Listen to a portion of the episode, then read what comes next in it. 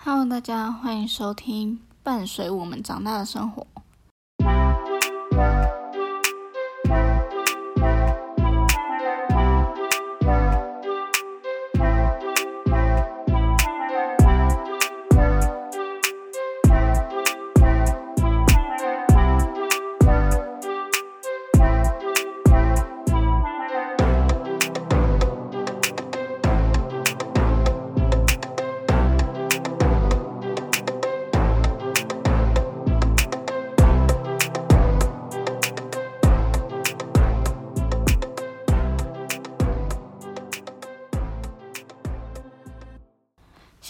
二零二零年的十二月十六日晚上十一点十九分，好开心哦！录了第二集，希望对，如果有看有有听我上一集的听众的话，就会知道会三分钟热度，所以我很开心，现在做了第二集，希望可以一直保持下去。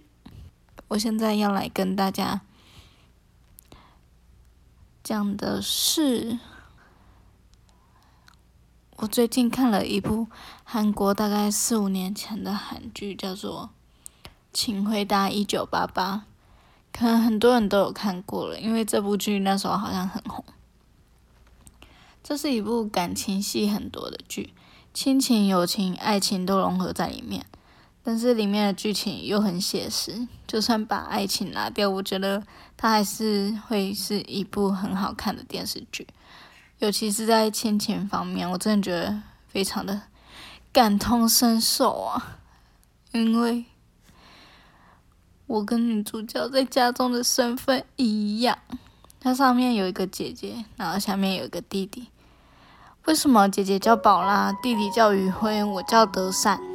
女主角这样的对着父母怒喊着，平常在家都非常乖巧的德善，两颗鸡蛋、两只鸡腿都可以让给姐姐跟弟弟，只是要求生日跟姐姐分开过，哪怕一次也好。为什么不能像他们一样受宠？为什么我要叫德善？为什么什么事都要我忍让？是因为我叫德善，我很善良吗？为什么我不能像姐姐跟弟弟一样有那么好听的名字？我记得小时候，我妈都会叫我跟我姐去做家事，但是永远都不会叫我弟去。那时候的我就觉得不公平，为什么他就什么都不用做？然后我就跟阿草说，为什么每次都不叫弟弟？我妈又说。因为小的要帮大的，所以你要帮你姐；大的要让小的，所以你要让你弟。所以夹在中间的我就什么事都要做。不只是这样，小时候我在家，我姐就会一直叫我跑腿、跑腿、跑腿，一直去帮她拿东西。虽然每次我都会反抗，但没有一次是成功的，所以我只好认命的去帮她拿。然后他他。他都会跟我讲一下大那些东西的大概位置，但是我有时候就真的找不到没，然后他就会很生气说：“如果我找到你就死定了。”然后我直接被他威胁。他每次自己去找的时候，我都是很希望他自己也找不到，然后来跟我道歉。但是怎么可能？他找不到就找不到啊，怎么可能跟我道歉？而且我觉得我姐小时候的个性也跟剧中的那个姐姐宝拉一样，真的那个个性真的一模一样。她超凶，动不动就生气，然后动不动就是就想要打人这样。有时候我也会叫我弟去帮我拿东西，因为我想说我姐都可以叫我，为什么我不能叫我弟？所以我就叫他去帮我拿东西，但是他每一次都会反抗成功，知道为什么吗？因为他有靠山，他的靠山就是我妈。他只要哭一下、闹一下，我妈就会说：“你干嘛一直叫你弟去拿东西啊？你自己不会去拿吗？”有时候我真的觉得，像我们这样被排在中间的小孩，真的是非常的可怜。爹不疼娘不爱的，因为上面的哥哥或是姐姐是第一个出生的，从小被关注最多。像是我姐，我阿公阿妈就超爱她的，每次有什么东西就先问她，说她要不要什么之类的。然后在他们在那些第一个出生的哥哥姐姐们旁边。也永远不会被问多问什么，因为也没有什么人关心。但是对于不会被问很多问题这件事上，我觉得还蛮开心的，因为我这样我就不会有什么压力啊之类的。然后下面的弟弟妹妹就会被大人宠爱，就只有两颗糖，不够三个人分。跟你讲，不出意外的话，一定是中间的小孩没糖吃。因为我我自己觉得啦，当然一定会想说，没关系吧，老二这么贴心，每次都不会跟弟弟、弟弟还有姐姐抢糖果。他们，但是他们不知道，为什么老二这么贴心，是因为你从小到大，糖果都只分给他们吃。老二早就知道自己最后一定没有糖吃了，那还为什么还要又哭又闹的跟他们抢？他们已经习惯被剥夺了，好像中间小孩的个性就是被这样子欺负而来的，所以才会那么的贴心。我记得有一句话叫做“会哭闹的孩子有糖吃”，其实他们不是不哭不闹，只是他们都知道不管怎么做都得不到糖果。但其实他们也都是小孩啊，这一次没有糖果也没关系，但是下一次可以也有我的份吗？我相信很多中间的小孩应该常常会有这种想法，希望。哪怕一次也好，你们可以记得我。我不知道是我自己太小题大做还是怎么样，就是吃我们家吃饭的时候，我都会就是叫叫阿公啊、阿妈他们下来吃饭，叫小孩下来吃饭，然后我明明就在家哦，我在家。然后可能我弟或我姐他们去上课，然后我妈就会说，她就会叫我弟的名字，说某某某下来吃饭喽。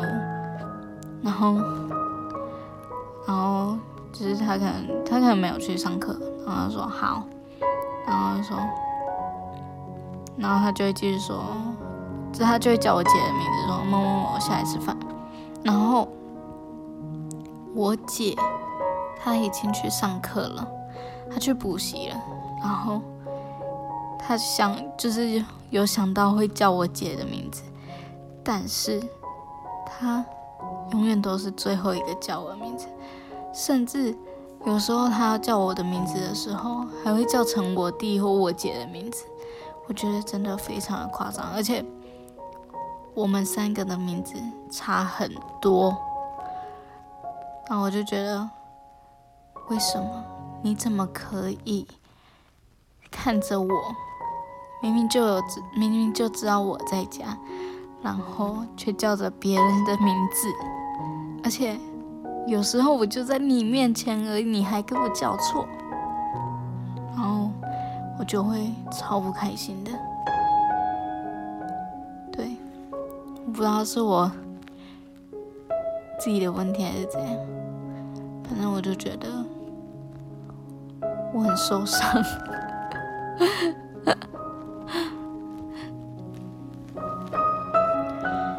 以前呢，我跟我姐或是我弟吵架的时候，我也都会很想要在我爸妈前面大哭大闹。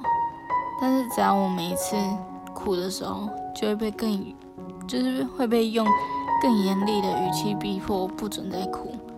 好像我的哭、我的闹脾气是不被允许的，我只能把那些委屈往肚子里面吞。但其实我也不是说我希望我姐或是我弟得到我爸妈的处罚还是什么的，我只是希望我能得到他们的安慰。毕竟那时候的我也还是小孩子啊，当然会希望得到爸爸妈妈的关爱。被欺负还不能逃拍是怎么回事啦？真的很夸张诶。我记得我小时候，我跟我姐吵架，然后就突然不知道谁给我的灵感，我就想到蜡笔小新里面的妮妮，她不是每次生气的时候都会拿她的很大只的兔子玩偶出气，然后一直揍他，一直揍他。有一次。我跟我姐吵架的时候，我就偷偷拿走我姐很爱的拉拉熊的那个娃娃，然后在上面用奇异笔写“充气娃娃”。重点是我还是我还不是写“出气娃娃”，我写“充气娃娃”。小时候真的不知道在干嘛，然后一直揍他。后来被我姐发现之后。我就先被他揍一顿，我直接变充气娃娃，然后被我妈知道这件事之后，我又被骂了一顿。好啦，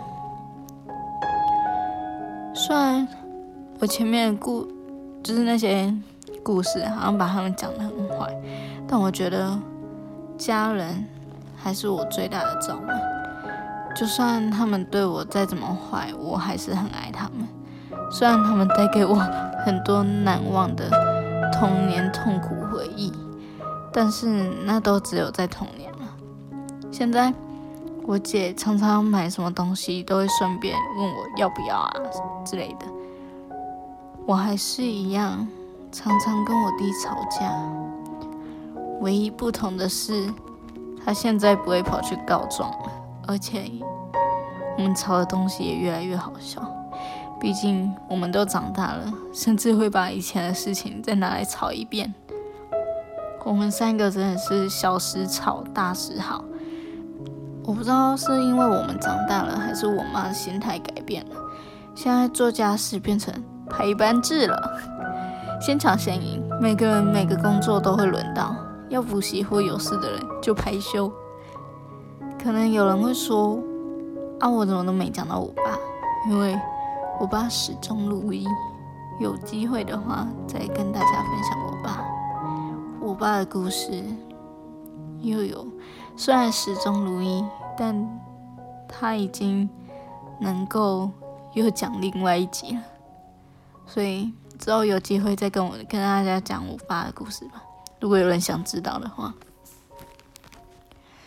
那我今天的故事就分享到这里。相信听到这集的你们，可能不是中间的小孩，也许你们是老大，也许你们是老幺，甚至你们可能是独生子，或是你们已经是爸爸妈妈了，都欢迎跟我分享你们跟家人相处的方式。